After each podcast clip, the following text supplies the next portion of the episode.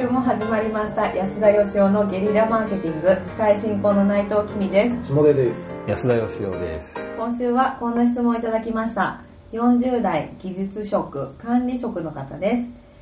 経営とは社長とは社長とはどんな人がなってどういう仕事をするのでしょうか。私の会社はとある製造業の工務部門が子会社化されたもので社長も含め半数が本体からの出向者です本体では本体では部長クラスの管理職が人事異動で社長になっただけでいわゆる社長という名のポストについただけの管理職に過ぎません。そういう目で見ると本体においても大学を出て会社に入って課長部長工場長本社役員社長と年功序列及びその時の運で社長になっただけで本当の経営者と呼べるのかといつも疑問に思ってしまいます。管理職と経営者はそもそも違うと思うのですが一方で私も自部門の目標を定めそのためにどうしたらいいかを考え部下を部下を導いているということを見るとなんだか小さい経営をやっているとも言えるようでよくわからなくなってきてしまいました。経営とは社長とは結局管理職と同じなんでしょうか。私は経営者になりたいんです。はい。えー、ということでですね、はい、まあ、経営と管理って一緒なの？違うの？と。うちの経営陣見てると管理してるだけに見えるんだけどと、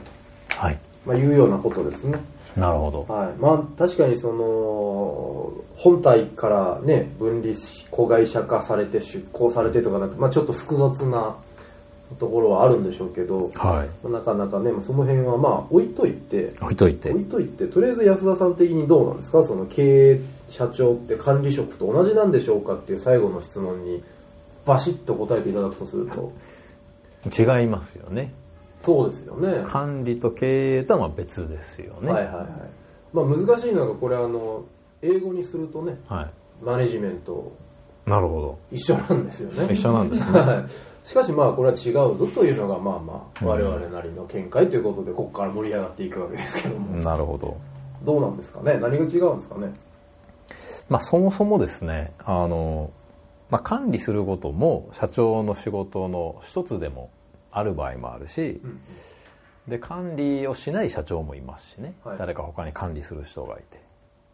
なるほど。でもっと言えばですね僕もあの20年間社長やってましたけどその時いろんな多分何千人かの社長さんに会って途中で気づいたんですけど、うんうん、社長の中にはですね経営をやってる社長と経営をやってない社長がいるんですね。はい、なるほどなるほど。だから例えば部下の管理とか在庫の管理とか、うん、営業とかはやってんだけど、うんうん、経営はやってないよなっていう。なるほどなるほど。だ多分経営の定義は人によって違うんだと思うんですよ、はいはい、その方たちも自分は経営者なんで経営やってると思ってると思うんですけど、はいはいはいはいまあ、あくまでもじゃあ一職種というかね社長っていうのは多分その部長とか課長とかと一緒で、うんうん、一肩書きに過ぎず、はいはい、部長でもその経営やってらっしゃる部長もいるし、うんうん、社長でも経営やってない社長もいるしそういう意味では社長でも管理やってる人もやってない人もいて、うん、部長でも一緒だと思うんですよ。まあそうですね。だから社長と部長と課長っていうのは同じような、えっ、ー、と、なんでしょう。一つの種類としてあるわけですね。職種、はいはい、で管理とか経営っていうのは仕事の種類としてあるんじゃないですか。営業とかと一緒ですよね。なるほどなるほど。肩書きの種類と仕事の種類っていう、うん、ということだと思うんですねそれがちょっとこの方はちょっっとこういろいろ入り混じっちゃっててそれはつまり社長なんだから経営するのが当たり前と思ってらっしゃるんですよねなるほどなるほどまあでもそういうこと言い始めたらね、あのほとんどの人がそれはごちゃ混ぜになってるんじゃないですかね。なってますね。うん、そんなに明確に区切ってもらったこと僕も初めてです、ね、あ、そうですか。ああ、なるほどと思いましたけど。ほほうと。あの気分良くなったところでやめときます。あの世の中にまあ日本にまあ、3400万社ぐらい会社あるって言われてて、はいはい、つまり3400万人の社長がいるってことじゃないですか多分そのうちにその世の中には経営してる社長としてない社長がいるよなっていうことに気づいてるのは多分1割もいないんじゃないかっていう気がするんですよね。なんとなく流れでついちゃったとか、うん、出向してきたとかなんかわかんないけどとりあえず起業だけしてみたとか。多分だからあのその何でしょうこの方が言うように、えーと、年功序列でなっちゃったとか、うん、2代目社長だとかはその運だけでなってて創業者はそうじゃないってこの方は思ってらっしゃるような気がするんですけど、はい、創業者も全く一緒だと思うんですよ。まあそうですね。会社作ろうが、うん、あのまあ年功序列でなろうが後を継ごうが経営やってる人はやってるしやってない人はやってない。えー、まあむしろだってねあの叩き上げで継ぐより創業の方が簡単ですからね。